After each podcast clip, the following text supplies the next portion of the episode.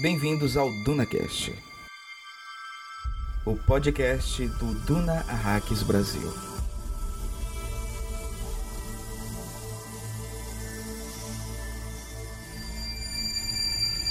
Naquele primeiro dia, quando Muad'Dib cruzou as ruas de Arrakina com sua família, algumas pessoas no caminho lembraram-se das lendas e da profecia e arriscaram-se a gritar: Mardi! Mas seu grito foi mais uma pergunta que uma afirmação, pois então só podiam esperar que ele fosse a Lisan al-Gaib das profecias, a voz do mundo exterior. Concentraram sua atenção também na mãe, porque tinham ouvido falar que ela era uma Bene Gesserit, e era óbvio que ela era como as outras Lisan al-Gaib.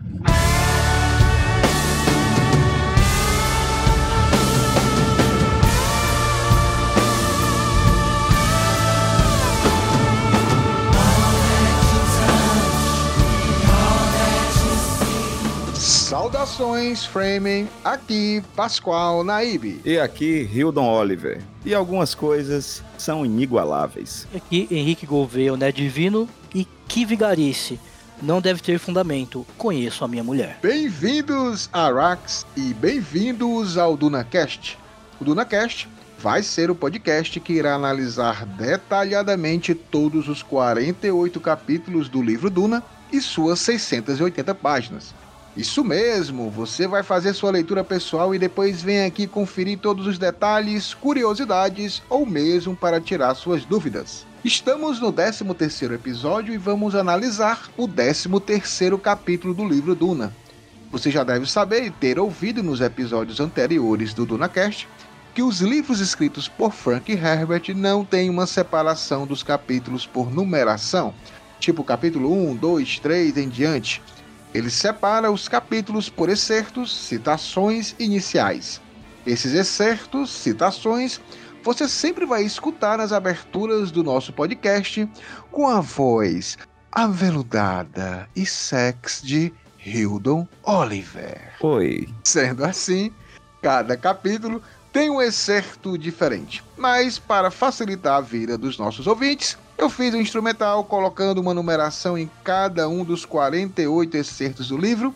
Assim, cada episódio vai ser referente a um capítulo do livro. Para quem acompanha lendo o livro Capa Dura da editora Aleph, estamos na página 137.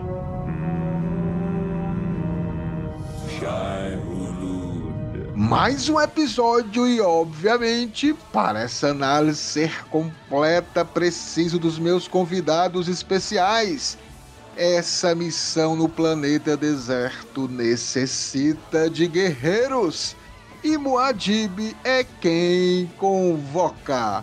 Longa vida aos guerreiros! Long live the fighters! Não vou frescar. Se controlou, Hilda. Começo sempre por ele, nosso navegador da guilda, editor e colaborador desse podcast, e que assim Medo. como o Duque Leto é um eterno romântico. Ah. Ele, Hildo, ah. coraçãozinho Oliver, tô até fazendo aqui, tô até fazendo aqui o um coraçãozinho aqui. também tô fazendo, pior que eu também tava fazendo, foi inevitável. Ah, gente, eu sou do amor. Viu aí sabe que eu, eu estou disseminando o amor. Oh, um, um beijo, amor. Cuidado com essa disseminação aí, ela tem uma só. Pois é, calma, calma, calma.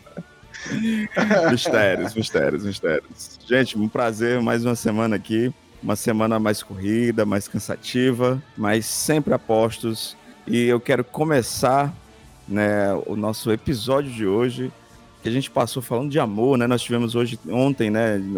A gente tá gravando um dia antes de sair, que a gente é assim, é, a gente trabalha na emoção, o editor que se foda. Ah, o editor sou eu. Mas ontem foi um dia, um dia muito especial, né, cara? O dia 17, em que a gente tem que combater sempre a, a homofobia, Show, né? E infelizmente a gente ainda vive um, um, um, país muito atrasado, muito segregador, muito, muito escroto. Então eu quero começar esse episódio disseminando o amor. Toda forma de amor é justa, é válida, é bem-vinda. E eu também quero outra coisa. Eu quero emanar todos os guerreiros de Moadib numa missão que a gente emane boas energias ao nosso amigo Jason Abel. Long live the fighters! É que vocês viram no episódio passado, ele abriu o coração dele e essa semana ele começou o tratamento e esse Harkonnen nojento vai ser destruído com a força de Moadib. Sim, seja. Com certeza. Não, duas, duas, duas falas perfeitas, Hilda. É isso mesmo. Combate à homofobia e apoio ao nosso grande colega, o Jason Embert, que foi um programa emocionante. A gente vai falar um pouquinho isso no Notícias do Império também. Um pouco sobre a repercussão desse desse último episódio. E aí, grande Rildo, hoje recebemos pela segunda vez. A gente falou, Rildo, que vai, ia ser a primeira de muitas. Ele pensou que não, eu tô tranquilo. Eles, Só quer demorar, é, né? Eles não vão me perturbar. E hoje, mais. Oh!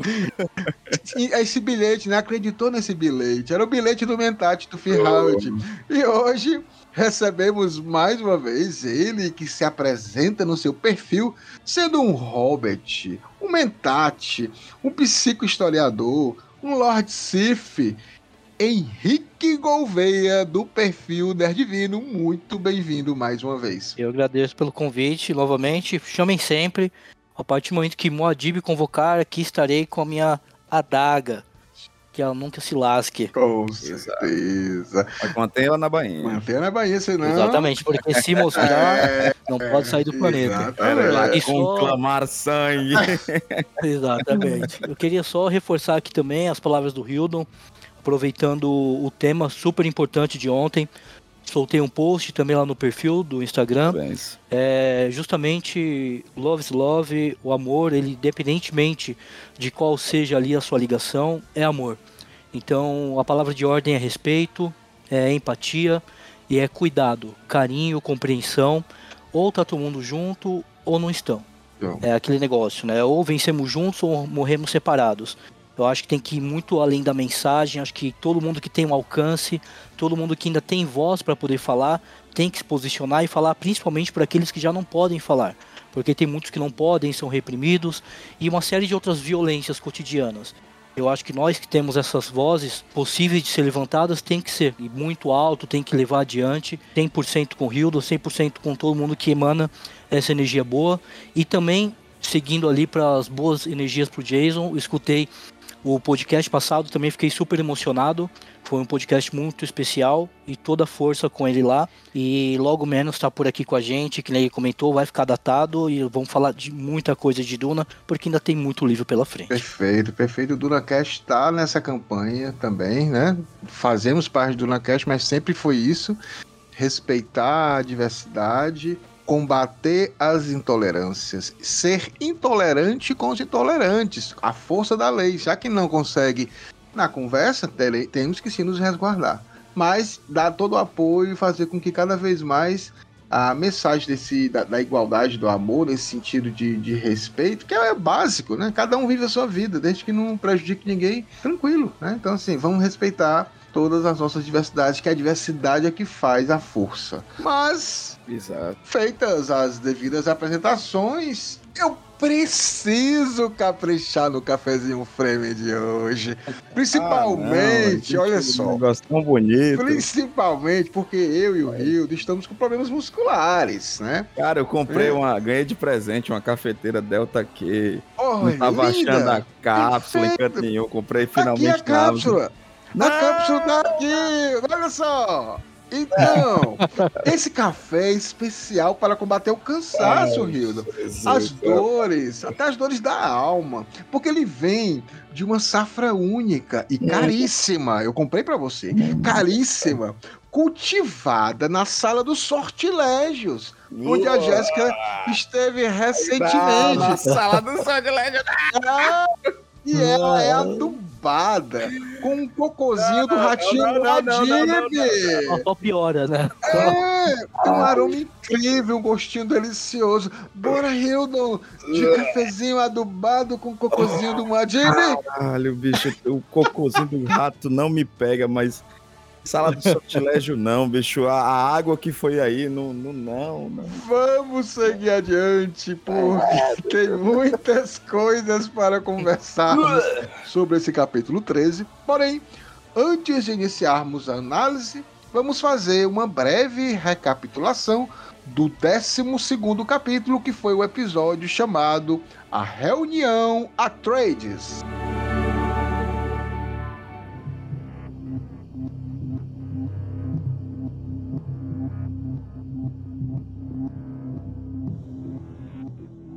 Grande Hildo, grande Henrique, a gente está aqui é, fazendo uma breve recapitulação do capítulo 12, um capítulo grande, assim, de, de, com a quantidade de páginas, mas ele tinha informações mais pontuais, né? Aqui foi a reunião, a primeira reunião de todos os conselheiros de guerra do Estado-Maior dos Atreides. O Paul finalmente teve assim uma outro contato com o pai dele, né? O, o Paul pela primeira vez ia participar dessa reunião. Tinha acabado de sofrer um atentado no seu quarto, né? Então é, foi uma coisa muito. Foram muitas emoções para o menino Paul em pouco tempo, né? E também se encontrou com a Lady Jéssica na sala dos sortilégios. Lá eles descobriram uma mensagem mandada pela Lady Margot que dizia que tinha um traidor. A Shadow Mapes também já tinha falado pro Paul que tinha um traidor.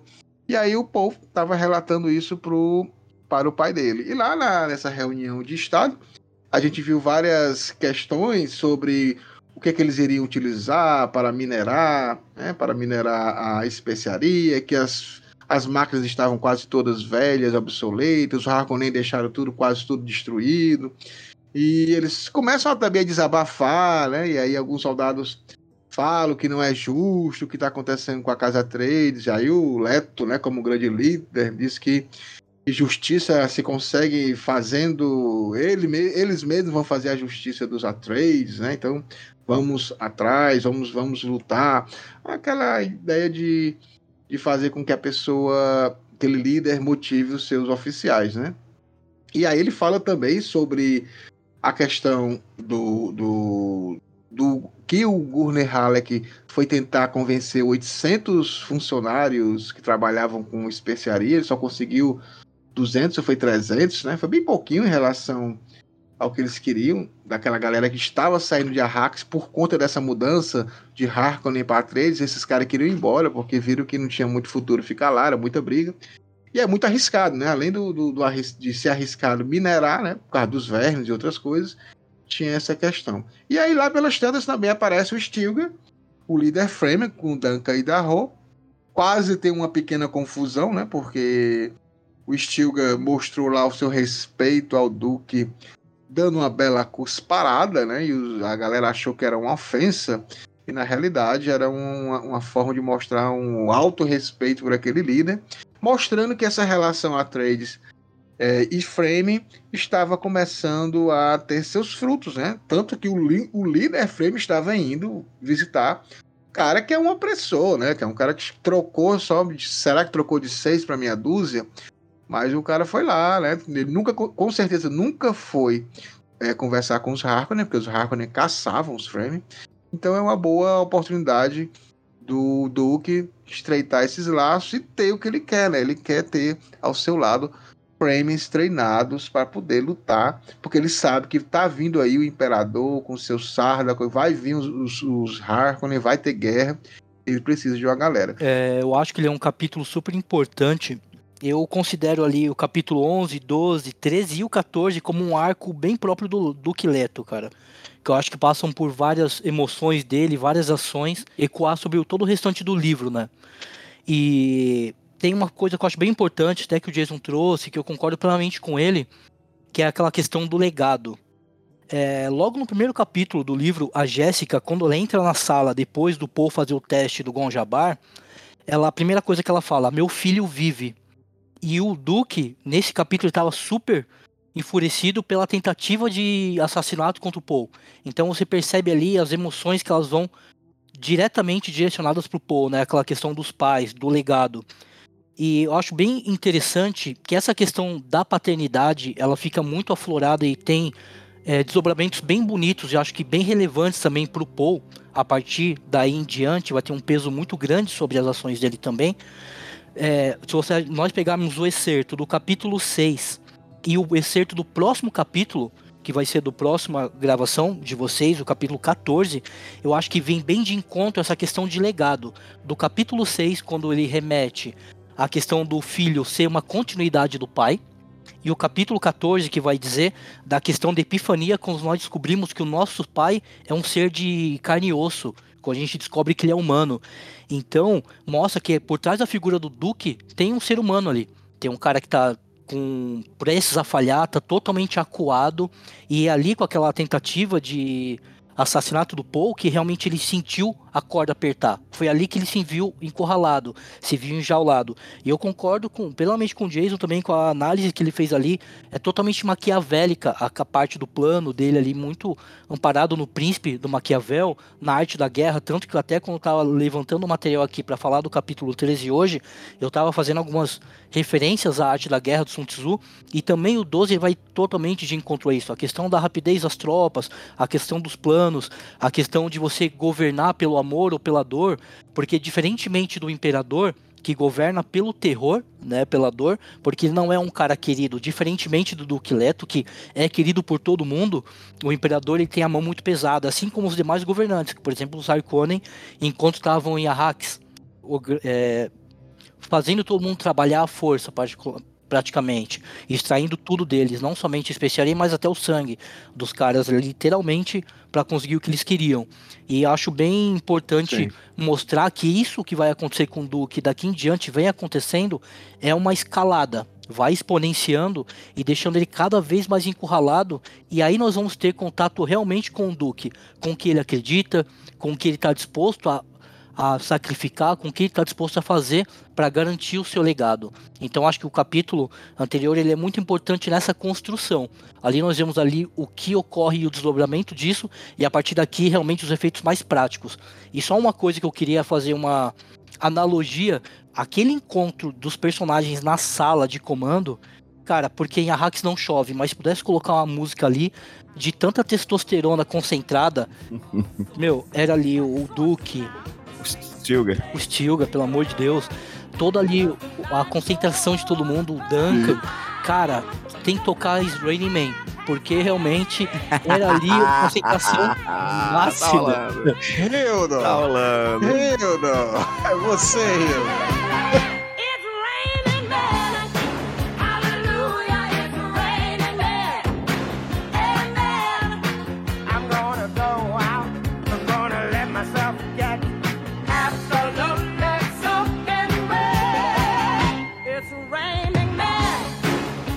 A concentração máxima ali de testosterona, porque não Cara, chove a reunião Axe, ficou uma delícia mas aquela agora, reunião viu? ali, não, ali foi pra, é pra lei tremer, que ali estavam os personagens assim mais importantes e carismáticos, né, cara? Aquela sala, o chicote estralou. Mas eram esses meus comentários do, sobre esse capítulo que eu acho ele fenomenal. Cara, esse capítulo aqui eu achei ele sensacional, sim. Eu acho que é o. É o, a- a- o- eu acho que a partir desse capítulo a gente começa a entender por que, que Pascoal ama tanto, tanto o nosso Duque lindo, lindo, lindo, lindo. Lindo, E lindo para vocês que estão É ouvindo o Inception, eu fiz uma postagem agora que com certeza também tá no perfil do Duna Hacks. Eu tô tomando meu café aqui, mas não é café frame, hein? perfeito, perfeito. Finalizada a nossa recapitulação, precisamos passar para nosso quadro semanal de informações sobre o universo de Duna. Notícias do Império.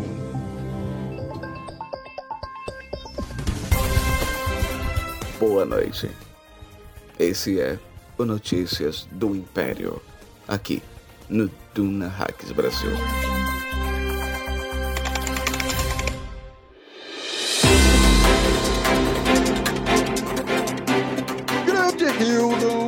Pá. grande Henrique. A gente vai falar um pouquinho aqui do Notícias do Império. Primeiramente, ainda estamos impactados, já passou acho que duas semanas do trailer, mas eu ainda estou vendo, revendo, teorias surgindo. Então foi muito legal, foi muito importante esse trailer. A galera que era um pouco hater tá um pouco caladinha, porque acho que foi um dos melhores trailers que saiu até agora de filmes, então tá prometendo, eu já estou começando a ficar animado.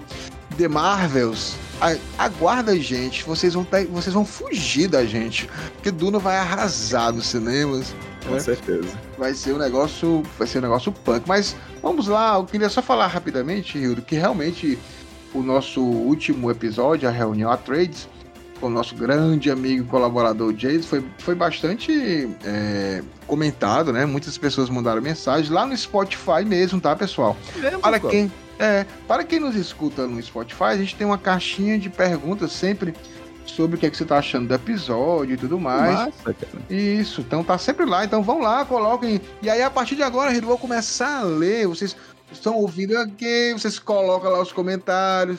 Bota lá os, as cinco estrelinhas, começa hum. a seguir o a gente. O pai aqui nem sabia que isso existia. Tem, cara, tem uma caixinha lá. E aí nessa caixinha a gente teve duas pessoas publicaram, né? Uma foi o Pedro. O Pedro colocou episódio mais que ah. especial, ah. transbordando emoção. O DunaCast melhor a cada edição. Parabéns. Pedro, grande abraço. Obrigado, Pedro. Que massa, e o, cara. E o outro que colocou aqui, ele não, não tem um nome, tem só tem um IFCS, mas tem a foto dele aqui. Ele fala: Excelente episódio. O Jason abrindo o coração foi algo muito positivo e agregou muito. Demais. É exatamente isso que a gente é, coloca. É o coração, né? O coração. Aqui a gente só chama pessoas apaixonadas, guerreiras, né? E só para falar que a gente está aumentando, Hiro. A cada dia a gente está aumentando a nossa quantidade de, de seguidores. Nós já estamos com 2.816 seguidores. Vamos rumo a 3 mil e depois do filme rumo a 5 mil, né? Vamos fazer esse negócio vamos aqui pra bombar. cima, a gente só vamos quer, quer mais.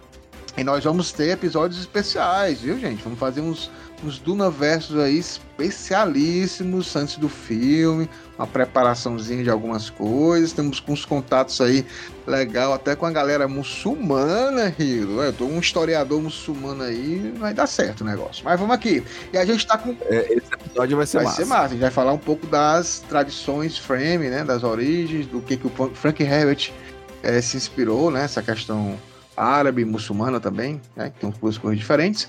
Mas a gente também está com quase 80 mil reproduções, viu? A gente está com 79.452 reproduções, todos os nossos episódios. Então, Massa. então é muita coisa, tá muito legal, tá, tá tranquilo. Obrigado, então, gente. Obrigado muito mesmo. obrigado. E, obviamente. O, ed, o, ed, o editor fica muito feliz. Ah, é verdade. Né? E a edição sempre elogiada e eu sempre Primorosa. É, primorosa. Ah, não, ó, a gente faz as gravações, gente. Essa do Geiso foi, foi com emoção em todos os sentidos.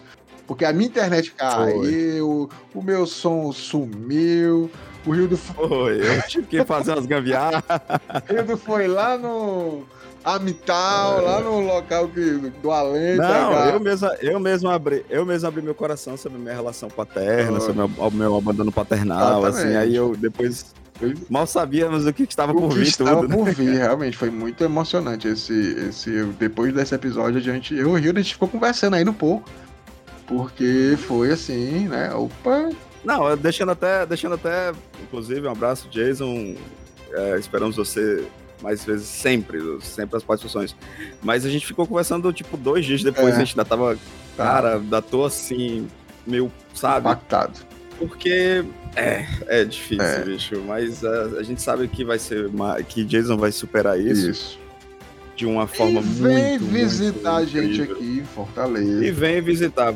É. Vai, vai, vai, diz que vai fazer os dentes do Pascoal. Pronto, é, tem umas coisas que ele tem que fazer aqui em mim. Diz que faz mais barato, eu vou esperar. Vamos, vamos dar uns trabalhos aí pra é, ele. Ele disse que faz mais barato, eu vou esperar. Agora, se for igual aquele do. É. Se for igual aquele que ele fez do Fade Halton no trailer, todo preto. ele, ele, não disse que ele fez, não, que ele fica puto. Não, ele não fez nada, tô brincando.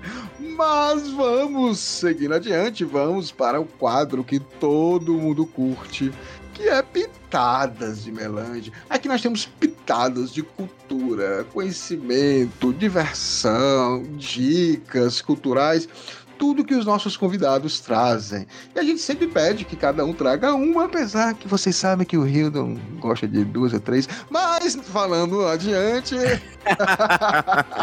vamos começar com ele, Hildon Oliver o que é que você traz? Qual é a sua, é a sua pitada de melange? Trouxe aqui, vai ser só uma, certo? Mas antes eu, eu tô quero. constrangendo. Mas antes eu quero, já quebrando o protocolo, gente, eu estou viciado num caso Raluca. que é isso? Cara, procura no YouTube, é uma loucura, bicho. Você vê que a galera da internet não tem, não tem mais filtro, bicho. Acabou-se.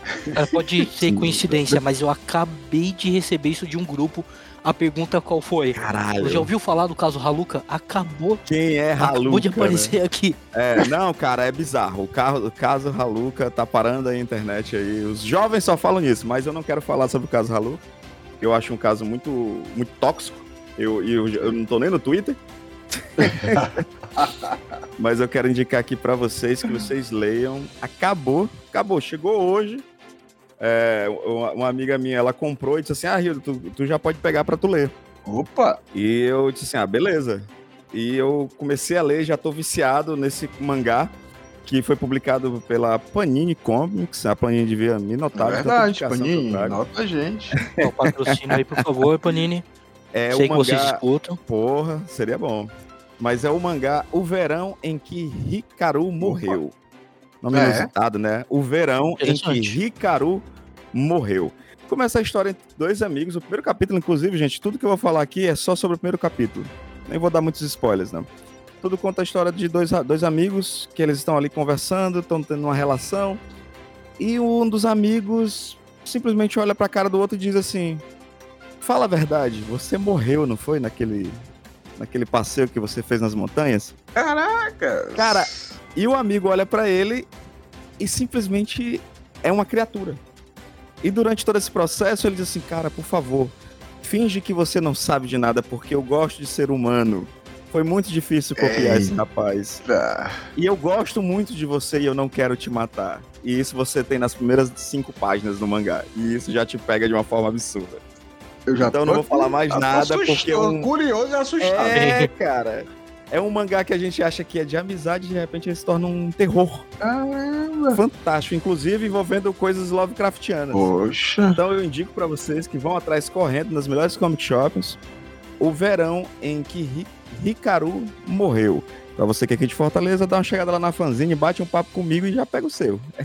Ou na Reboot Comics também, que são os nossos parceiros. Antes de passar. Ah, repete só mais uma vez, Rildo, por favor. Nome e mangá, o nome do mangá. Isso, o nome do mangá é O Verão em que Hikaru morreu. É, o nome do mangaka é bem esquisito, é Moku Monukeren. É um nome só. Certo. arte super detalhada, é publicado atualmente pela Panini Comics. Panini Minota. Show de bola. Antes de eu perguntar aqui qual é a pitada de melange do nosso convidado também, o Henrique, Nerd Divino, eu só queria novamente é, é, ressaltar o apoio que vocês podem dar pra gente no Catarse, né? Então, o Catarse Uhum. está aí para ajudar.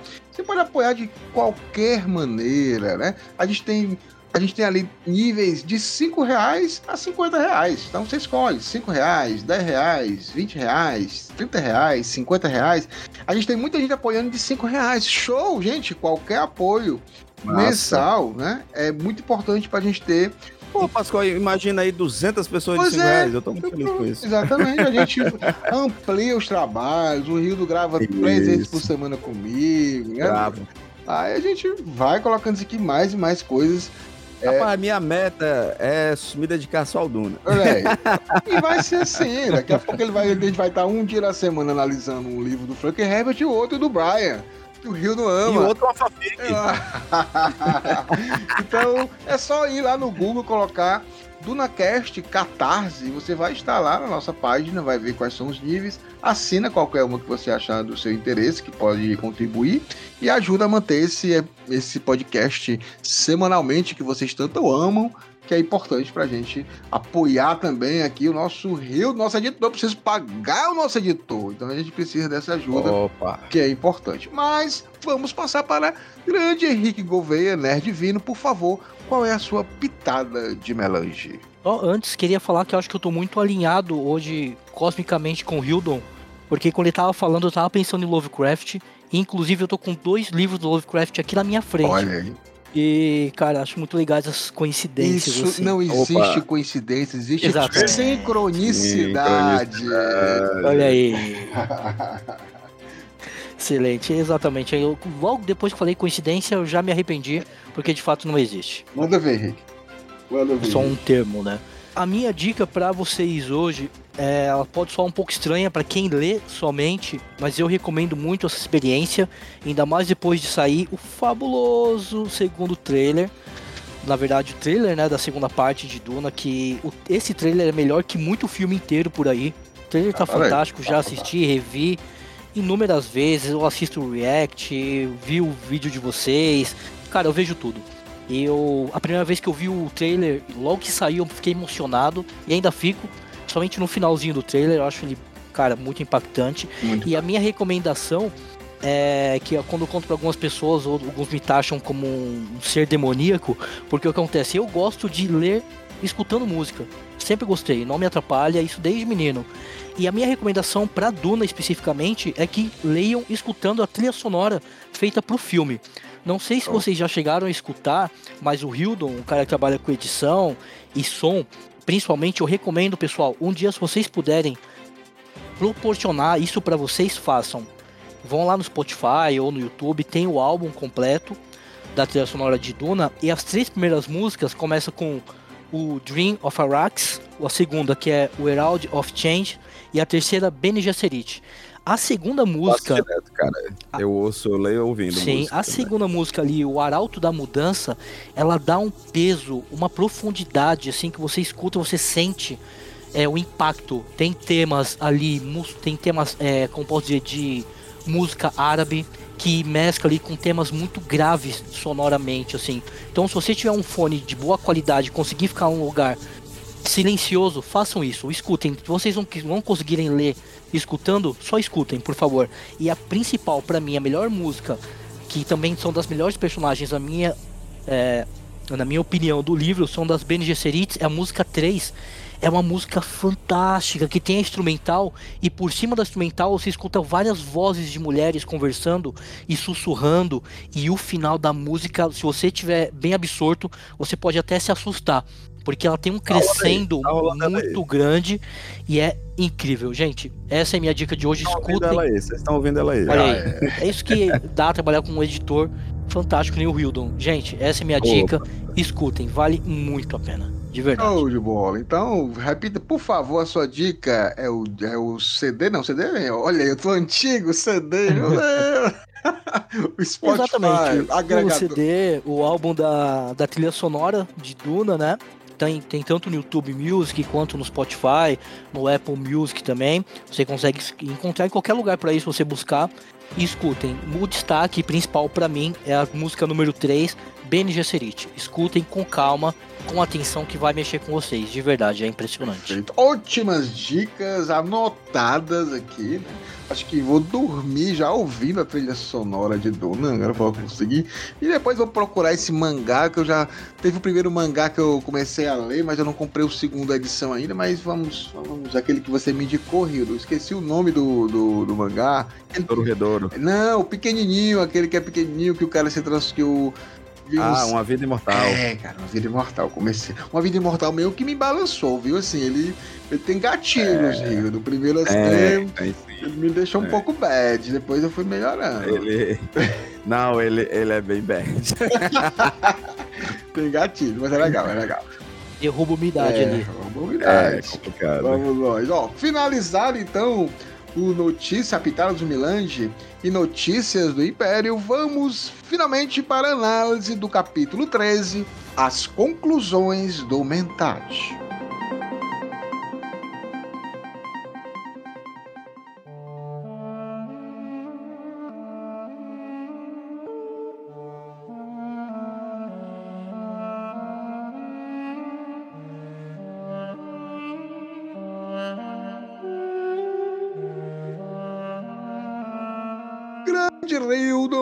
Grande Henrique, capítulo 13.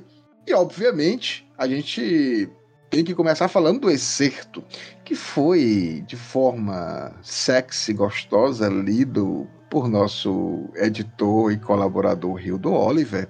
Eu não consigo chegar ao mesmo tom que ele faz. Um dia, um dia eu conseguirei. Mas tem uma parte bem interessante aqui, né? Que que que ele fala que a princesa Írula, né? A princesa Írula, ela está aqui em todos os excertos, são todos escritos por ela. E ela está contando algo, né? Então, assim, ela está no futuro contando algo do passado que pra gente é presente. É meio maluco, Isso. mas é isso aí mesmo. E ela fala que naquele primeiro dia, quando Moadib, Moadib a gente já sabe que é Paul, né? Não sabe quando é que ele vai ter esse nome, mas quando Moadib cruzou as ruas de Arraquina com a sua família, algumas pessoas começaram a gritar: Madi! Esse, esse termo Madi, o Frank Herbert, ele falava diferente, tá? O Frank Herbert falava Mahdi. É, fala Mahdi. Mardi. E a galera assim, mais é, americana, nos filmes, aí chama Madi, Madi. Eu me acostumei a falar Madi, mais fácil, chama Madi. Então a galera começa a chamar Madi, mas na realidade esse grito não era nem de afirmação, segundo aqui o excerto, era mais assim, será que você é o Madi? E é interessante que eles, que eles começam a, a falar, né, que ele também pode ser o Lisan Al-Gaib, que existe uma diferenciação. Então é tão interessante isso, porque eles falam que as Bene Gesserit são Lisan Al-Gaib, que são os profetas, né? Então Lisan Al-Gaib é o profeta e o Mahdi é o cara, é o Messias que vai levar a no caso na, na religião deles vai levar lá ao paraíso, à, à redenção, né? Muito parecido com, claro, com o cristianismo. A gente tem os profetas antecedendo ao Messias, né? Primeiro tem os profetas que também são santos, mas eles estão ali alardeando algo a vir, né? Então, o pessoal lá de Arrax, lembrando que ali não necessariamente são frames, né? São a, são a população da cidade, né? A gente sabe que os frames moram no deserto profundo. E essa população da cidade está em dúvida, né? Se ele, será que ele é o Mahdi? Ou ele é só mais um Lisan Al-Gaib, só mais um, um profeta? Então é interessante, né, gente? A gente começar a, a falar um pouco sobre isso. E rapidamente, só, só para constar, a gente sabe que muitas lendas foram implantadas pelas Bene pelas missionárias protectoras, né? Sobre gatilhos espirituais, né? Que elas colocam em cada cultura para poder sempre poderem entrar nessas brechas e serem beneficiadas. Mas na realidade isso não quer dizer que a população seja é, boba, né? Não é que as Bene Gesserit chegam lá, colocam os gatilhos e todo mundo é enganado. né? Não, não, não existe muito isso. E a gente vai vendo isso aqui no decorrer dos capítulos anteriores, que a Shadow mesmo já chamou a, a Jéssica de coitada. E o Stilgar, né? O Stilgar já disse, né? Que quem tem a Daga Cris não pode sair do planeta sem a permissão deles. Na realidade, é eles que mandam, né? Então, assim, é uma tradição Sim. religiosa deles muito forte. E eles não têm essa questão de, ah, estamos sendo enganados, não. Na realidade, é eles que, que têm esse, esse poder, né? Esse- Essa, essa convicção. Vocês queriam falar alguma coisa desse acerto mais? Eu gostaria, eu acho bem importante essa, esse link, né, do Lisan Al-Gaib com o Mahdi. Eu acho que faz total sentido. E inclusive tem uma coisa que é bem interessante que você citou, Pascoal, da questão da missionária protectora, né, cara? Que eu acho isso dá um- uma grandeza milenar para a ordem das Bene Gesserits, cara, que uma das coisas pelas quais me fascinam, que elas vão por aí implantando algumas lendas, algumas superstições que podem contagiar futuramente o povo de um planeta. Isso funciona mei- meio que uma proteção para se porventura uma Bene Gesserit tiver que visitar algum planeta, já tem algo que de repente faça menção à ordem. Então é meio que um, um colete à prova de bala, meio que uma proteção posterior. Eu acho isso magnífico. E essa questão da voz que vem de fora, né, da voz exterior, do Lisan Al-Gaib, do profeta que vem de fora, eu acho que faz total sentido de ser a Jéssica, porque que nem você comentou, o profeta ele anuncia o Messias. E nada mais justo do que quem anunciar o Paul, quem anunciar o Mahdi, né, que ainda não se confirmou, que nem você comentou ali no excerto fica meio com a dúvida do povo se ele é de fato ou não, é a mãe anunciando seu filho. Então acho bem uma relação bem legal nesse excerto da anunciação com a questão da profecia. Eu acho magnífico isso daí. Show de bola. Hildo, a gente chega aqui nessa primeira parte, é, é um, é um capítulo curto, tá? Sim. E ele tem alguns momentos. Um- esse primeiro momento aqui é interessante que o, ele sai naquela reunião, né? Até o, o Paul fala, né? Que termina um pouco confusa, né? E o povo tá dormindo lá nessa sala, e o Duke sai de lá e vai se encontrar, em particular, com o Tufi Howard, né? E aí, nesse, nesse ponto, nessa conversa com o Tufi Howard, o, o Duke solta uma que nem o próprio Tufi esperava, né? O, o Duke chega e fala, ó, Tufi, estou interessado nas reservas de especiaria dos Harkonnen do Império. Aí o, o, o Tufi Milord, aí ele disse, os armazéns podem ser destruídos.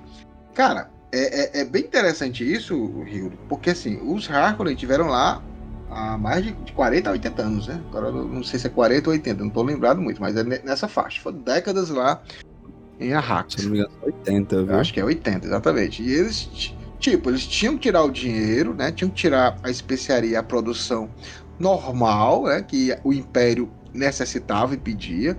Mas fora isso, eles faziam caixa 2, né?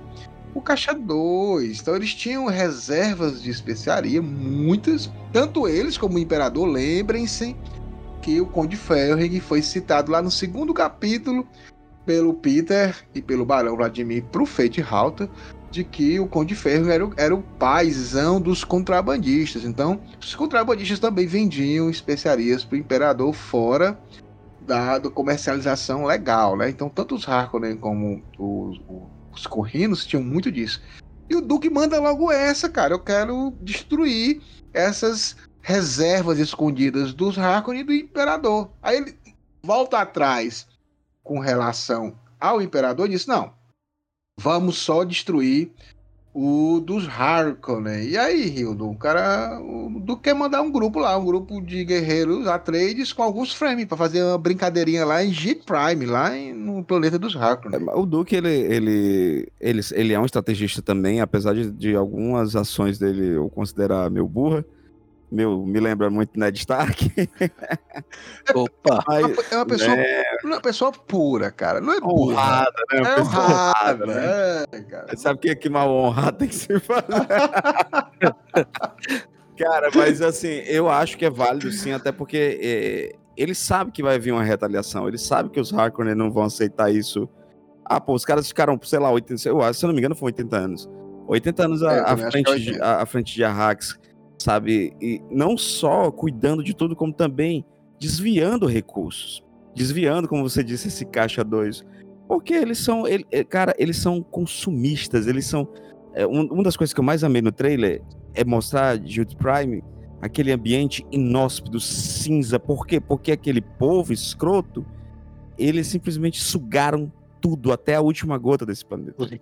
Né? E eles, eu, eu, é, cara, e o, e, o, e o nosso Duque, ele sabe que esses caras não vão abrir mão. E uma mensagem precisa ser enviada, né? Uma, uma mensagem poderosa precisa ser enviada. E com os seus melhores homens e a unidade desse povo Fremen, que a gente ainda não tem muito bem a perspectiva de que se eles são grandes, grandes guerreiros, a gente vê que existe uma honradez, né? Existe todo um protocolo muito poderoso. Então já, já, já pensa, hum, acho que esses, esses frames aí podem ser um potencial aliado, né? Cara. E ele sabe que esse recado é profundo e perfeito. São, é o clã, é o, é o clã trade abraçado com os Harkonnen, te dando uma mensagem de guerra, te dando uma mensagem agressiva, né? Olha, antes do, do Henrique falar, eu queria tanto que essa cena aparecesse agora mesmo, segundo. Sabe por quê? Flashback, porque, não flashback, né? Porque tava no roteiro do, tava no roteiro do primeiro filme, que a gente é. conseguiu, é. antes de sair o filme, tava no roteiro esse ataque. Eles iam lá, e aí, quem era preso é exatamente o cara que vai lutar com o Federalt agora, que é o Lanville, o comandante Lanville. É, existe, uma, existe uma possibilidade, né? Oh, Porque a gente é. viu o. Lanville justamente Isso. na, na, na arena com, com Se houvesse um flashback, seria, seria, uma coisa muito legal, porque mostra essa, essa ousadia, Henrique. E aí, Henrique, eu vou, eu vou falar aqui um pouquinho e tu complementa. Eu, também na minha opinião, tá? Lembrando, o Paul, quando, quando terminou a reunião, o Paul, ele, pela primeira vez, ele percebeu que eles poderiam perder, porque assim, terminou em confusão aquela reunião do Estado Maior, e ele notou que o pai dele estava desesperado, né? Então, tipo, o Duque também está começando a apelar, né? Tipo assim, ó, pode ser que eu perca, mas eles vão sentir no bolso também, não vai ser uma vitória saborosa, né? Então, eu, tipo assim, se os Atreides vão sangrar muito, os Harkonnen também vão sentir, né? Não vai ser um negócio um, um negócio fácil. Até, até a gente fala assim, o Duque, ele, ele sempre estava acostumado a estar na ofensiva, ele era o cara que estava ali é, liderando a política, né? E pela primeira vez, desde que ele chega em Arrax, ele só tem é, coisas contra ele. Foi um atentado contra o filho, foi várias as situações de maquinário que não estão como eles estão, né? Várias situações em que ele não se sente no controle, né? Então talvez seja até para dar esse ânimo de novo assim para ele. Não, eu posso conseguir. Tu acha isso também, Henrique? Eu acho e complemento um pouco para mim. Eu acho que o Duque ele tentou uma sacada muito inteligente aí, ao mesmo tempo que muito honrada. Ele se apoiou muito na honra, mas também um pouco na esperteza dele. Infelizmente, os Arcones não têm nada de honrados, então acaba por não funcionar tão bem da forma que ele estava pensando. O que eu imagino a saída que ele deve ter pensado originalmente, porque quando ele propõe, que nem você detalhou, ele fala, cara, destrói as reservas, mas deixa as do imperador, porque ele já tinha detalhado isso um pouco na carta que ele manda para o Barão logo no começo do livro, que ele fala, cara, a gente não tem amizade, a gente vai resolver isso aqui por Canly. Então, novamente, está seguindo para o Canly, que no final do livro vai ter uma importância muito grande isso daí. Então, o que que eu acho? Ele percebendo que ele estava no capítulo anterior, né, depois do conselho, que ele viu ali que os números dele eram muito inferiores, ele estava realmente abalado, realmente exposto na sua estratégia. O que eu imagino que ele pensou? Eu vou provocar diretamente o Barão, porque aí vai ser briga de Atreides contra Harkonnen. Ninguém vai entrar de fora. É um contra o outro, então é tradição. Então o que eu imagino? Sendo Harkonnen e Atreides, ali ele conseguiria ganhar se fosse um contra o outro puramente. Porque, pelo histórico, os Arcones são apenas astuciosos, mas são conhecidos como grandes covardes, historicamente, né? Eles agem nas sombras e tudo, mas não são conhecidos como grandes lutadores. Então, a mim, o que eu imagino que o Duque deve ter pensado como uma possível saída, apesar de um tanto desesperada, falar, cara, eu vou atacar diretamente no bolso deles para eles ficarem enfurecidos e declararem Canley contra mim. Eu, um contra um, por exemplo, no ringue, eu consigo. Então ele falou, cara, eu vou tentar essa vertente, porque eu acho que pela honra eles vão pôr a cabeça no lugar, vão vir para cima, a gente consegue macetar. Só que mais para frente vai ver os dobramentos disso daí. Não é tão da forma que o Duque acaba pensando. Mas eu acho que foi uma estratégia inteligente, apesar de estar tá tão encurralado. Mas é aquilo que eu comentei. Infelizmente, os Arcones estão um pouco se lixando para a questão de honra. Perfeito. E aí a gente continua a conversa, né? Tufi continua a conversa. Aí a gente passa para segunda parte da conversa, que é sobre traidores, né? É, aqui o Duque ele disse que percebe, né, que o Howard está um pouco nervoso e aí ele fala assim: talvez ele ache que desconfio dele. Deve saber que tem informações particulares sobre traidores. E aí ele fala pro Howard, ó, nós dois, aí ele fala, Howard, eu confio plenamente em você para tranquilizar, né? Porque tu tá angustiado, tá pensando que vai ter vai receber aí o aviso prévio, né? Tá medo de perder o emprego. Mas o Duque fala que confia nele, mas tem duas informações novas, né? E aí ele fala as duas informações novas são as duas informações, uma vinda do Paul e outra vinda da Lady Jéssica. O do Paul a gente já falou, que a Shadow Beto falou que tinha um traidor, e a, e a da Jéssica é que ela achou a mensagem lá na sala dos sortilégios pela Lady Margot, ou também Jéssica, e haveria também um traidor. E aí, o Tufi, a partir desse momento, ele acha interessante esse texto que ele fala assim: o que, que o Mentat precisa, né, gente? Precisa de informações. Com informações, ele vai usar o método de computacional, frio. Mas nesse capítulo ele fala assim: em vez de acarretar a intensa concentração dos mentats, as informações só fizeram aumentar a agitação de Howard. Né? Então, na realidade, é, é o ser humano aqui indo na frente da máquina. Na máquina, no caso, entre aspas, né? Da razão. Né? Tufi é, é, vai falar. Ele não quer falar, ele está receoso do que ele está falando. Ele fala assim: Milord, não sei bem como tocar no assunto, né? Aí o Duque, ah, Tufi, bora, a gente já se conhece de muito tempo. Fala o que tu tem que te falar. E aí o Howard pensa assim: é disso que mais gosto dele, né? Ele é um homem honrado que merece toda a minha lealdade e meu serviço. Realmente o, o Tufi é um apaixonado pela, pela casa Atreides, né? E aí ele fala de um fragmento de um bilhete, né? Um fragmento do bilhete que fala o seguinte: Eto, né? Deve ser Leto, nunca irá desconfiar. E quando o golpe partir de, de alguém que ele ama, o fato de saber que quem foi já bastará para destruí-lo. O bilhete estava selado com o sinete do próprio barão que eu mesmo autentiquei.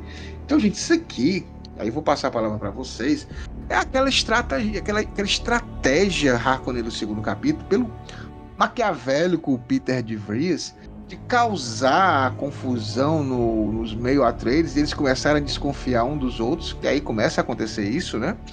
E aqui, obviamente, vai surgir uma, uma suspeita óbvia, né? Se alguém muito próximo do Duque que ele ama, é, é uma suspeita óbvia. Então eu queria perguntar primeiro um, um, uma coisa à parte. Para eu sei que Hilda é um ser apaixonado, o Henrique também. Gente, imagine, a gente também sou. Eu sou um ser apaixonado. yeah. Hum, olha então, imagine chegar aqui para você um, sei lá, alguém que você confia muito e diz, olha, cara, a tua mulher não, não confia nela não, que eu tô achando que ela tá armando uma para você. Hildon, alguém chegando falando isso. A sua digníssima. Henrique, alguém chegando e falando isso da sua digníssima. Pascoal, alguém falando e. Obviamente eu não vou ouvir isso com algo agradável. Como, como vocês se colocam agora na, na, na pele do Duque ouvindo isso? Por favor, românticos, românticos, por favor. Cara, Duque, Duque, como romântico que ele é, o Duque, como é um romântico que ele é, um homem centrado, ele consegue ser, ser impera, sabe, usar a, a voz imperial de uma um grito, forma muito... Ah, tomar no cu, né? puto logo, né? Ficou puto. Eu! É. Ele deu um grito, mas mesmo assim foi um grito de gentleman. Eu mandava assim, pau no seu cu, você tá ficando. ai, ai. Mas ele fica bem puto e com toda razão, né? Porque é, é, é, porque é muito engraçado, né? Quem vê de fora, por conta de como Jéssica é, e ela precisa ser, quem vê de fora, quem não tá no ciclo interno, interno mesmo, mais interno possível, que é o, a, a, o, o carinho deles, isso é muito legal, que mais à frente, quem for visitar a nossa segunda temporada, né, Pascoal, vai ver que isso Paul, Paul tem muito do pai, né? Na, na é. relação, né? Na, na, relação com alguém é. que eu não sei, eu não, conheço, aparece mas... nos sonhos, aparece nos, aparece nos sonhos. Pessoa que aparece é. nos sonhos, né? É, mas assim, o quanto é, não sabem quem Jéssica é. E queira ou não queira, existe todo o, o misticismo, né? Porque se eu não. É, é, até aquela problemática que a gente trouxe na outra vez, né? O próprio o, o Howard, ele não tem Isso. dados o suficiente para entender as próprias Bene Gesserit. Então, se ele não tem dados, elas são estranhas. Elas são é, fora da, da cronologia de dados, né? Então, se eu não tenho dados sobre, tá aqui a culpada. E aí, grande Henrique? O que você acha aí essa, esse, essa situação complexa, né? Ali você ser avisado pelo cara que você mais confia na sua tropa de que sua esposa, no caso sua concubina, a mulher da vida dele, pode ser uma potencial traidora. Complicado. É complicadíssimo, desestabiliza qualquer um, mas o eterno lindão do Quileto, ele tem meu carinho para sempre, Shai Hulud. E ele fica firme ali, porque até a frase que eu falei aqui no início é justamente quando ele pensa depois que ele recebe essa informação do Tufir. E ele, cara, ele mesmo ele faz um revestrez ali na cabeça dele e depois até acaba inquilindo, o Tufir fala, cara, já teve diversas oportunidades. Não precisaria ser agora ali diante da porta da ruína para me trair. Já podia ter me traído uma situação bem melhor, bem mais cômoda. E o que eu acho interessante nisso é que pra gente ver como funciona que até dentro do, de Duna, os Arcones funcionam ali até como macho escroto também. Porque como que ele vai apelar? Pra questão do amor. Porque, que nem você comentou, quando os Mentats, ou grande parte ali dos personagens de Duna fora da ordem das Bene Gesserits não tem as informações delas, são vistas como bruxas, né? Aquela questão da mulher. A mulher Perfeito. é a traidora, a mulher é a bruxa, a mulher é quem tá aliciando o homem. Então eles vão tentar morder por esse lado o Duque. Só que o Duke é papai, né? O Duke ele é lindão. E o que é interessante é que a partir daí o Duke ele forma uma própria contra-ofensiva na cabeça dele e não fala para ninguém a princípio. Ele guarda para ele que ele pensa, cara, com base nisso, eu vou fingir que acredito para de repente desestabilizar quem for realmente o traidor. Mas o plano inicialmente lá do Peter é muito bom. Particularmente, eu gosto muito do Peter. Eu queria ter visto mais ele no filme, porque eu acho ele um personagem fantástico. Que era um cara que batia de frente Sim. com o Barão, um cara cínico, um cara totalmente é, ácido nos comentários dele, ia pra cima de qualquer um. Eu acho ele um personagem fantástico. Assim, infelizmente, quem lê o livro tem bastante contato com ele. Não rolou tanto nas telas, mas no livro tem bastante Peter. Leiam que ele é um personagem assim fabuloso, ele é muito Cara, no, no, roteiro, no primeiro roteiro, né? Aquele roteiro que saiu, que, que, que tem quase 70% do filme, né? É, existia um momento em que era como se fosse um xadrez visual entre o Tufi e o Peter. Tipo, Nossa. O Peter falava, o Tufi falava, nós estamos colocando proteção aonde? Aí o Peter, ele tá colocando proteção ali, mas a gente vai fazer isso aqui. Nossa, era, era, era essa era uma coisa muito, muito legal. Mas eu acho também interessante a gente falar, porque assim, assim ah, o Tufi, pô, é o Mentat, cara, ele tá ele tá indo para uma direção errada. É, percebam que nesse parágrafo que eu li anteriormente, é, que essas informações novas é, que foram recebidas pelo Duque é, atingiu a emoção do Tufi, não atingiu a razão, porque o Tufi ele tá passando por provações, ele tá passando já por erro. abalado, né? É, ele tá abalado, já tinha entregue o cargo dele na reunião, né? Então ele tá meio que se sentindo velho, né? E tá se sentindo derrotado ou ultrapassado. Então o Tufi também tá passando por, por essas provações, né? Então, tipo, as coisas estão escapando do seu alcance. E esse cara é o Mentat mais temido por todo o Império. Então, para ele. Né? Uma lenda. Então, para ele é algo inadmissível, né? Tá tanto, tanto que ele até fala depois do Duca, ah, mas o senhor sabe que a minha, o, meu, o meu poder de acertar não está sendo tão grande, né? Então ele está meio que se cobrando, né? Então, com mais essa desse traidor na, nas fileiras, não se sabe há quanto tempo. Imagina aí, o cara é o Mentate, o líder lá, tem um traidor há muito tempo dentro das fileiras, ele não descobriu. Então, é uma falha, né? E o Tufi também tem outra questão. A gente falou em episódios anteriores que na enciclopédia de Duna, o Tufi ele teve um problema amoroso aí com a Bene Gesserit, né? Ele foi traído, ele era apaixonado por uma Bene Gesserit e, e tinha um outro colega Mentat, e esse colega, né, ficou com a menina e, e ele não ficou com nada. Então, a partir daí, ele meio que criou essa essa rixa com as Bene Gesserit e, e o Henrique foi perfeito, cara. Lembre-se, é, o Tufi não é que ele tá, ah, o cara pensa lerdamente, tá errado. Não, cara, o Tufi ele é objetivo também. Porque a Jéssica não é a Trades a Jéssica foi comprada pelos Atreides. Ela, a galera do Duque, do, do, do FI, foi lá e escolheu uma concubina pro Duque. Elas são compradas. Bene Gesserit vendem também pessoas para as grandes casas. Então, dentro desse sistema feudal, patriarcal, machista escroto, como foi falado pelo Henrique, que foi feito propositalmente, né, pelo, pelo Frank Herbert, né, é, essas mulheres são consideradas perigosas, bruxas, que têm conhecimento, têm poder, não confia em mulheres. Então ninguém no Império confia nelas. Então, obviamente, você foi perfeito nisso.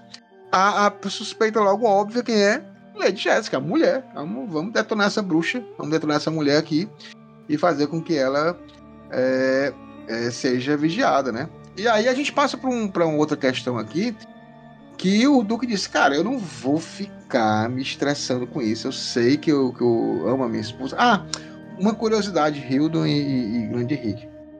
O, a, a, o Duque tem muita coisa do, do Frank Herbert, tá? Ele, ele sempre falou isso. E a Lady Jéssica tem muita coisa da esposa dele, da segunda esposa, a Bev.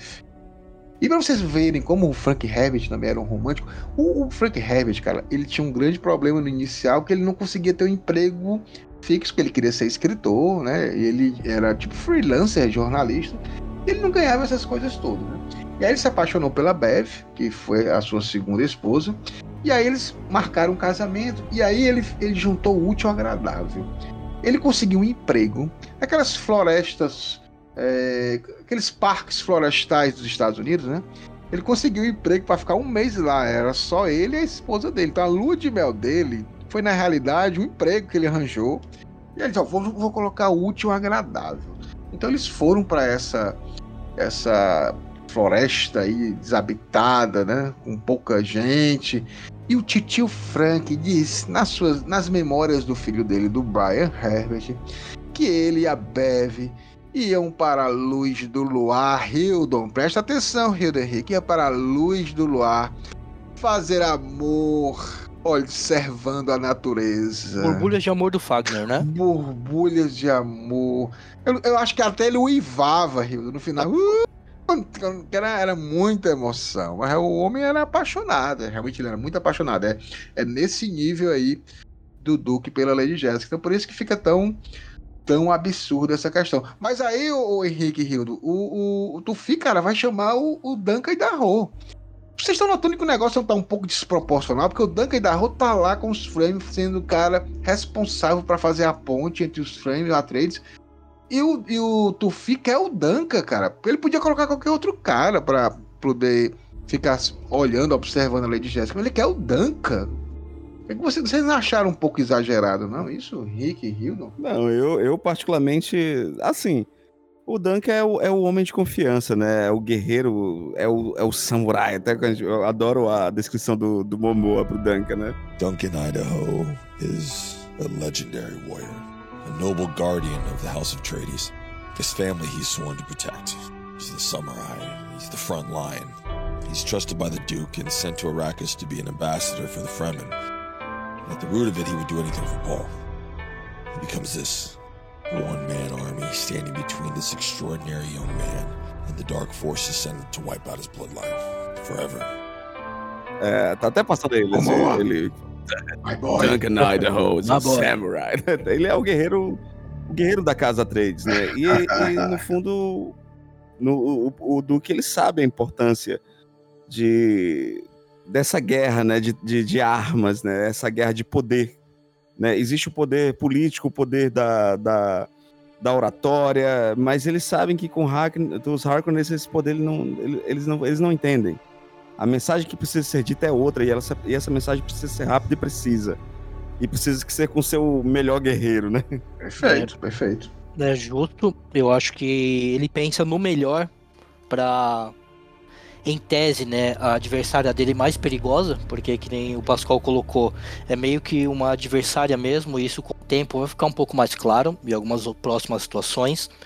E um pouco antes, uns capítulos anteriores, quando o Duke está conversando com o pessoal, o, eles falam sobre o Duncan, né? Que ele foi, ele está no meio dos Fremen e fala que inclusive ele era colocado para ficar com as mulheres Fremen tamanha confiança que os Flemings tinham no Duncan. Então faz total sentido o Tufi trazer ele para visitar a Jéssica. Porque ele é um cara que ele conquista todos, ele é o diplomata por excelência. Isso. É o cara que se fez amigo dos Fremen. Então, cara, para você conseguir ser um estrangeiro e conquistar a amizade, a estima de um Fremen, você tem que ser muito bom. Tem que ser assim, é. fenomenal. Ele conseguiu trazer, né, o Henrique, o chefe Exatamente. Eu só o pra falar. Papai Stilgar, né? É, não, não é pouco. Não foi qualquer um. Não, não foi qualquer um. É o homem que não assina contrato de papel. Ele cospe na mesa e fala: Cara, aqui não tem papel. Aqui o que eu falo é, é, a, é a chave, é a é lei, sabe? De verdade. E, e, o Tufi não deixa de ter razão, né, pessoal? Porque assim, ter razão em que sentido? É porque o Duque fala, cara, como você falou, ela poderia ter me matado já antes. Aí ele falou, ó, as Bene não sabem quem são seus pais né, não sabe da sua descendência. Se de repente ela descobriu que a descendência dela, os pais dela, foram mortos pela Casa Trades. Então, na realidade, ela não vai querer matar somente você, ela vai querer destruir a Casa Trades. Não, não é só essa questão de matar. Então o Tufi tá nessa, tá nessa neura, ele tá pilhado, ele tá errando tudo e assim, falhando, né, em algumas situações que normalmente ele não deixaria passar. E tá um pouco meio que agora eu não vou deixar passar nada. Vou chamar meu melhor guerreiro, como o Rildo falou, esse cara que vai vigiar. Eu não posso errar mais, né? Não, não tenho mais esse, esse plano. E a gente passa para outra situação. Afinal, a gente já falou sobre essa questão do Mardi, né? Sobre essa questão do, dos, da, do próprio Tufi ter pesquisado e passou esse relatório pro, pro Duke mostrando que os Atreides realmente têm uma, uma galera de, de, informação, né, de encontro de informação muito atuante, né, porque eles foram pesquisar e sabe que de alguma maneira essa, essa mística aí, essa, essa lenda aí do, do prometido do escolhido, de repente pode cair pro Paul e seria interessante para os Atreides, né? Eles também não são bobos, né, Henrique e Hildon? Eles sabem também utilizar uma, uma questão religiosa com a política. É perigoso, a gente sabe que sempre dá merda. A gente vê isso em todas as décadas, todas, toda a história da humanidade quando teve essa junção. Não foi boa coisa. Recentemente, também no Brasil, não foi uma coisa legal. Mas eles estão ali sempre atentos. E a gente passa para a parte final. A parte final é tão interessante porque o Duque ele sai da sala, vai lá pro ele volta, aliás, para a sala onde o Paul tá dormindo, vai devagarzinho, o Paul tá lá. O menino Paul tá com um lençolzinho por cima, mochilazinha encostada, dormindo, né? E o Duque começa, já está amanhecendo, né? E aí ele, antes disso, ele fala uma coisa muito interessante, né? E aí eu acho que é meio que ele tomou uma decisão final aqui. Vocês comentem, por favor, essa decisão do Duque. Ele fala: Os Harkonnen me prejudicaram acossaram e caçaram pela última vez. Não passam de montes de estrume, com a mentalidade de pré-bostes de aldeias. É aqui que eu vou lutar. E ele pensou com um quê de tristeza. Tenho de governar com mão forte e olhar vigilante, como o gavião entre as aves menores. Inconscientemente, a mão dele roçou o emblema do gavião em sua túnica. O que, é que vocês acham aqui Duquinho aqui colocou o que aqui na mente dele aqui foi uma ele fincou aqui um ponto aqui, a partir daqui o negócio vai ser diferente? Particularmente, eu só voltando um pouquinho mais amarrando com essa parte final, é, quando o Tufir ele abre pro Duque a questão da população estar achando que o Paul pode ser esse Messias, pode ser Salvador, o Duque começa a refletir. Ele fala, cara, pode ter uma saída daqui. Então o que eu imagino, a partir daí começou a cristalizar dentro dele a saída da águia chefe para a entrada da nova. Então eu acho que ele começa a pensar e fala, cara, pode não ter saída para mim. Então, já que de repente o povo acha que o Paul pode ser esse Messias, e ele pode ganhar força no futuro, se eu fizer uma investida final, se eu fizer um movimento final, tentando pegar esse poder do deserto, como já foi dito em outros capítulos, é mostrado bastante no filme. Se eu conseguir fazer essa investida, essa cavalgada das Valquírias, né, rumo ali à ruína final, talvez eu possa dar uma chance pro meu filho. Então, isso fica meio que implantado quando o Tufir fala dos gritos, ele fala o significado disso, né? E o, e o Duque até começa a pensar e até fala com consigo, né? Ele fala, cara, então o povo acha que meu filho é esse Messias. Então você vê que ele tá, tá começando a cozinhar o galo ou a águia e água fria, já pensando nisso. Ele fala, cara, futuramente essa pode ser a saída da minha casa. Então acho que ali acaba sendo meio que um presságio até do Duque, passando ali pensando, cara, pode ter um voo mais alto do que eu consigo vislumbrar agora. Grande Hildo, aqui você começou com a seguinte frase hoje, Hildo. Algumas coisas são inigualáveis, né? E é interessante, né, que teve esse momento aqui que o Duque ele fala assim: nunca tinha imaginado que algo ali poderia ser tão belo quanto aquele horizonte vermelho e fragmentado. Quantos penhascos purpúreos e ocres. Depois do campo de pouso, onde o fino orvalho da noite havia insuflado vida nas sementes breves de Arrax, ele viu imensos aglomerados de flores vermelhas e atravessando-os uma trilha clara de violeta como pegadas gigantescas. Né? E ele fala: é uma linda manhã, né? Talvez Parece, possamos né, vir a gostar desse planeta. Talvez ele possa se tornar uma boa pátria para meu filho. E aí, Hildo? É, é mais uma vez o, o Duque, ele sabe todos todos os caminhos que estão à frente, mas no fundo, no fundo, ele é uma pessoa que contém a, a esperança em seu coração. Ele, tudo que ele faz e tudo que ele tem feito, todas as ações, é pensando no povo, e mais uma vez, ele sabe o potencial porque que o filho pode atingir. Inclusive o potencial que ele não atingiu, que ele poderia ter atingido e não atingiu. E tudo isso é para Paul. Tudo isso é por Paul. E no fundo, no fundo, como a gente fala, né, ele é um esperançoso. Ele acredita que, que a Hax pode ser gentil. É, a, a, estrada pode ser definida de outra forma. Infeliz, né? É, eu, eu curto demais esse capítulo, é um capítulo muito reflexivo tem seus momentos de explosão, né? Mas ele termina de uma forma muito doce, né? E a gente pensa assim, nossa, Perfeito. tem tanta. E a gente tá ali, não tá nem na metade do livro, diz assim, tem, é, tem algo errado aqui, não dá pra ser muito doce, não. Henrique, e talvez esse algo errado, errado que o Hildo tá falando é exatamente essas últimas frases aqui do, do capítulo, né? E ao mesmo tempo que ele vê aquele, aquela coisa linda, né? Que ele nunca tinha visto, né? Aí ele viu que vultos humanos que entravam nos campos, né? Floridos, que ele estava achando, varrendo-os com estranhos utensílios semelhantes a foices. É meio estranho, porque foice a gente já, já lembra um pouco daquela figura é, da morte, né? Da foice, né? Colhadores de orvalho, né? Morte, e ele né? fala assim: e talvez possa ser um lugar medonho. E aí, Henrique, o que, é que o Duque tá passando? Cara, eu acho esse final bem agridoce. É que nem o Judô comentou, ele é um homem de muita esperança, mas ao mesmo tempo que ele vê que é um lugar lindo, ele termina meio pra baixo, né? Que fala, cara, é lindo esse lugar, mas olha aqui, tem essa, esse restolho aqui de coisa ruim. Eu quero pegar a última frase ali do excerto do capítulo 6, que eu acho que ela vem bem de encontro com tudo isso que a gente falou desse capítulo, que ela vai falar assim: É aí que é aí que o vemos, um homem enredado pelo destino, um vulto solitário que teve sua luz obscurecida pela glória do filho. Ainda assim, há que se perguntar: o que é o filho senão uma extensão do pai? Então, eu acho que isso vem bem de encontro. É um cara que ele realmente está preso ao destino dele, à palavra de honra, ao dever da família. E é justamente aquilo. Todo mundo pensa no sucesso do Paul, que foi treinado pelos melhores. Tem a doutrina Bene Gesserit, a doutrina Bene Gesserit com ele. Tem o treinamento do maior assassino, do melhor espadachim, do melhor mentate. Teve a assessoria do plano de saúde dele, que é um médico muito safado. E só que ele é um cara que, apesar de tudo isso, ele tem muito do pai dele, e que nem vocês comentaram, que nem o Rodon falou, na próxima temporada, isso fica muito claro, né? Isso fica muito aparente e vai demonstrar bem o- os ecos do Duke na personalidade do Paul. E pra mim, particularmente, eu acho que Duna é um grande livro sobre vingança. A vingança ela permeia o livro inteiro, sobre ações que vão ecoando sobre gerações, sobre gerações, sobre planos e planos, mas um correndo atrás do outro. E é que nem mostra no, no trailer, né, que saiu, que eu achei brilhante, que a Jéssica fala, cara, pô, mas seu pai não queria se vingar, cara. E aí mostra na sequência a, a frase, né, que foi despertada uma fúria.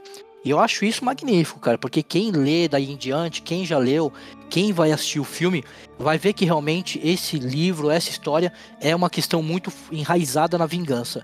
Então eu acho que o término desse capítulo é bem agridoce, porque ele dá aquela esperança e ao mesmo tempo ele já tira.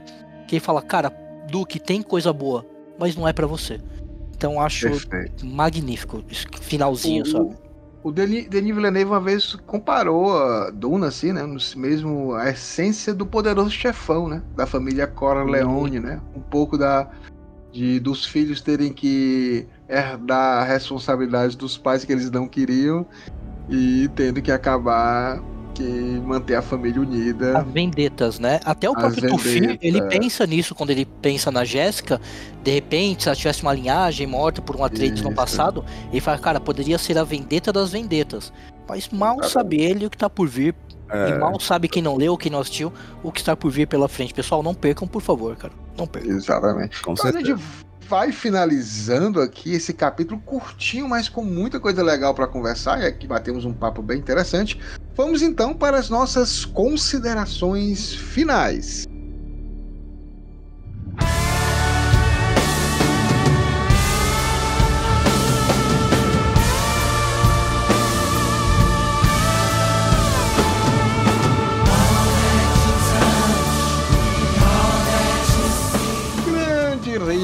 Grande Henrique, finalizamos mais um capítulo, mais uma semana e muito, muita felicidade ter você aqui ouvindo a gente, acompanhando essa saga incrível criada aqui por Frank Herbert. E obviamente eu vou começar por ele, né? Por Hildon Olive. Por favor, Hildon, seu jabazinho, né? O que é que a gente faz para editar um podcast tão bom como o DunaCast? O DunaCast só, só é DunaCast por causa do Rio, da edição do Rio. Nós estamos aqui fazendo esse trabalho incrível. E também as suas considerações desse capítulo 13. Rapaz, é isso. A gente sempre fala aqui no finalzinho de cada episódio. Se você quiser ter o seu podcast, tá precisando de um editor, tá querendo fazer também audiolivro, tá querendo, ah, eu quero uma vinheta, entre em contato com a gente no Radiola Mecânica, arroba Radiola Mecânica ou radiolamecânica.gmail.com que a gente vai identificar o seu projeto, fazer o projeto ideal para sua ideia, né? Tirar essa ideia do papel. Chega de ideias no papel. Papel aceita tudo e as ideias precisam ir para o universo. E, cara, esse capítulo, para mim, é, ele, é um, ele é um capítulo que eu acho que é aquele capítulo que você termina e a sensação que eu trouxe na, no, no, no, finalzinho é justamente essa. Ele termina muito agridoce, acho que é a palavra né, do nosso querido o nerd divino, acho isso não muito bom.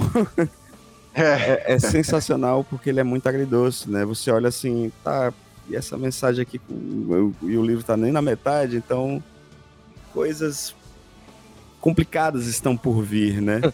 E coisas que vão... e coisas que vão movimentar essa história ainda por muitos livros, inclusive algumas fanfics, né? Mas é, é, é, nessas falas, é, é, nessas reflexões que a gente ama muito o nosso Duque, né? Porque apesar de um caminho tão desolador, ele não perde, perde a esperança, ele não perde a fé, ele não perde a doçura, né, cara? É, até tenho todas as minhas problemáticas, né, com a figura de Che Guevara, mas Sim. eu acho que né, sou, eu não sou não sou aquela pessoa da esquerda que passa pano, não sou. Mas eu acho que não perder a ternura jamais, é, para mim, foi a maior mensagem, né, de Che. E do que é, é, o Leto é assim, ele não perde essa ternura jamais, por mais difícil que o caminho esteja, né? E obviamente estamos aqui agradecendo mais uma vez a participação do Henrique Gouveia, o Nerd Divino, homem que está bem pertinho de fazer uma leitura coletiva de Duna, que nós vamos aparecer. Né? A gente se convidou, ele não convidou, a gente se convidou já. A gente vai aparecer por lá para dar um alô para a galera, para contribuir. Sempre gostamos né, de participar de quem está pregando a palavra de Muad'Dib a todos e a todas né, e a todos que estão aqui pelo, por esse universo. E grande Nerdvino, muitíssimo obrigado. Sua, sua presença aqui realmente acrescenta muito. Por favor, as suas considerações finais, divulgar seu, seu Instagram, quando é que vai ser a leitura coletiva. Fale aí o que você quiser. Maravilha. Mais uma vez agradeço pelo convite, sempre honrado em poder discutir Duna com pessoas que gostam e realmente estão aí divulgando a palavra de Muad'Dib para o universo. É, muito obrigado, gente, pelo convite novamente. Fico muito contente sempre. Me chamem, que sempre estarei aqui a serviço de Muad'Dib. É, que nem o Pascoal comentou, Vai rolar a leitura coletiva. Estou organizando aqui a que será a terceira leitura coletiva já que eu organizo de Duna, porque eu acho que todo mundo tem que conhecer. Os fãs velhos, os novos, sejam todos muito bem-vindos. É para todo mundo. É, vai ser ali a partir de junho. Esses dias mesmo eu vou soltar o cronograma com relação a como nós faremos. A princípio, eu imagino ali ler em cerca de dois meses, dois meses e meio. Então iniciando ali em junho, seguindo ali até julho, final de julho, comecinho de agosto, para a gente ler o livro, assistir o filme, comentar. Inclusive, que nem eu já comentei no post que eu soltei hoje sobre o DunaCast, que foi uma grande felicidade ter encontrado vocês. Preenche muito mais meus dias agora com alegria a respeito de Duna. E, cara, eu vou fazer a discussão nas lives que a gente tem ali a partir do grupo do, do Telegram com o pessoal, com as enquetes, vamos aqui escutar os programas já gravados, vamos trazer todo mundo para esse universo. Procurem lá, pessoal, Nerd Divino, 24 horas de conteúdo nerd, puxado principalmente para ficção científica e fantasia, que são os dois Fs que perduram aqui na minha estante. E que nem o Rio comentou, o Pascoal. Cara, esse capítulo para mim, apesar de ser curto, ele é muito legal. Eu acho que ele faz parte ali do arco, né, do, do Duque, realmente nesses últimos capítulos que não comentei, a partir do 11 até ali o próximo 14, ele foca bastante no Duque, nas ações dele, nos desdobramentos nós teremos a partir disso, e o quanto um homem tão honrado quanto ele é capaz de ir para defender a sua família. Então acho que são capítulos assim geniais e que nem o Rio comentou, gente, não tá nem na metade do livro, tem muita coisa para acontecer E, muita coisa. Cara, e é muita coisa boa, assim, muita coisa impressionante. Preparem-se, preparem o coração, preparem os lenços, que muita emoção vem por aí. Não! Prepare o seu coração. Opa, pras coisas que eu vou contar. Jair Rodrigues em disparada. Eu vou contar. Eu venho lá do sertão, eu venho do sertão, eu venho lá do sertão e posso não lhe agradar. Mas, gente, vamos lá. Minhas considerações finais. É, agradecer mais uma vez Hildon e Henrique, né, por mais um episódio fascinante. Estamos aqui no, como falou, 13 terceiro, para terminar esse primeiro livro de Duna, né, que ele é dividido em três livros, né. É, são 22 capítulos nesse primeiro livro, a gente está no 13, então já estamos aí um pouquinho mais da metade. Mas para terminar o livro todo ainda falta muita coisa, mas vai dar certo, vamos completar com toda certeza. E a minha consideração final é também essa, é, é a questão do Duque, de acreditar no amor. De não ouvir as fofocas, as pessoas querendo detonar o seu relacionamento. Quando você tem a confiança, quando você tem o compromisso né, da, da, com a pessoa que você está, é, nada vai abalar, né? Então, assim, ele poderia ficar abalado, né? Porque é o mentate dele, é o cara que está conversando, ele não fica. Ele diz, ah, deixa ele pensar. A função dele é desconfiar. Eu não vou desconfiar da minha mulher, eu não vou desconfiar do amor da minha vida, porque a gente fez uma coisa aqui inigualável, né? E tanto ele como a, como a Jéssica, cara, eles são apostadores também, né? Imagina aí, a Jéssica disse, ah, vou botar meu filho pro Gonjavá. E o Duque, eu vou levar meu filho para Arrax. Assim, os caras, né, eles, eles jogam alto, tanto a mãe como o pai. Eles não, não são pessoas tranquilas, eles vão apostar alto. Então estão então querendo vencer, né? Dentro desse jogo, que é um jogo mortal, né? E, obviamente, sigam as redes sociais do, do Nacast, sigam o Twitter, sigam o Instagram, sigam o Facebook. Também temos o Duna Hacks Brasil, que a gente vai conversando sobre esse universo, trazendo novidades, lançamentos, os 800 livros do Brian Herbert, não, não é 800, mas os Pode livros que estão saindo, é, os livros, o que a Aleph está querendo, o que será que a Aleph vai fazer para essa, ah, para esse, antes de sair o, o filme de Duna parte 2, né, quais são as, por favor, Aleph, é, Aleph, pra gente, é, pra gente Vem, Aleph, né? E sigam nossas redes sociais, que é o mais importante. Agradeço mais uma vez aqui a participação de todos e até o próximo episódio. Até a próxima, galera. Valeu. Valeu, gente. Até mais. Esse podcast é editado por Radiola Mecânica. radiolamecânica.gmail.com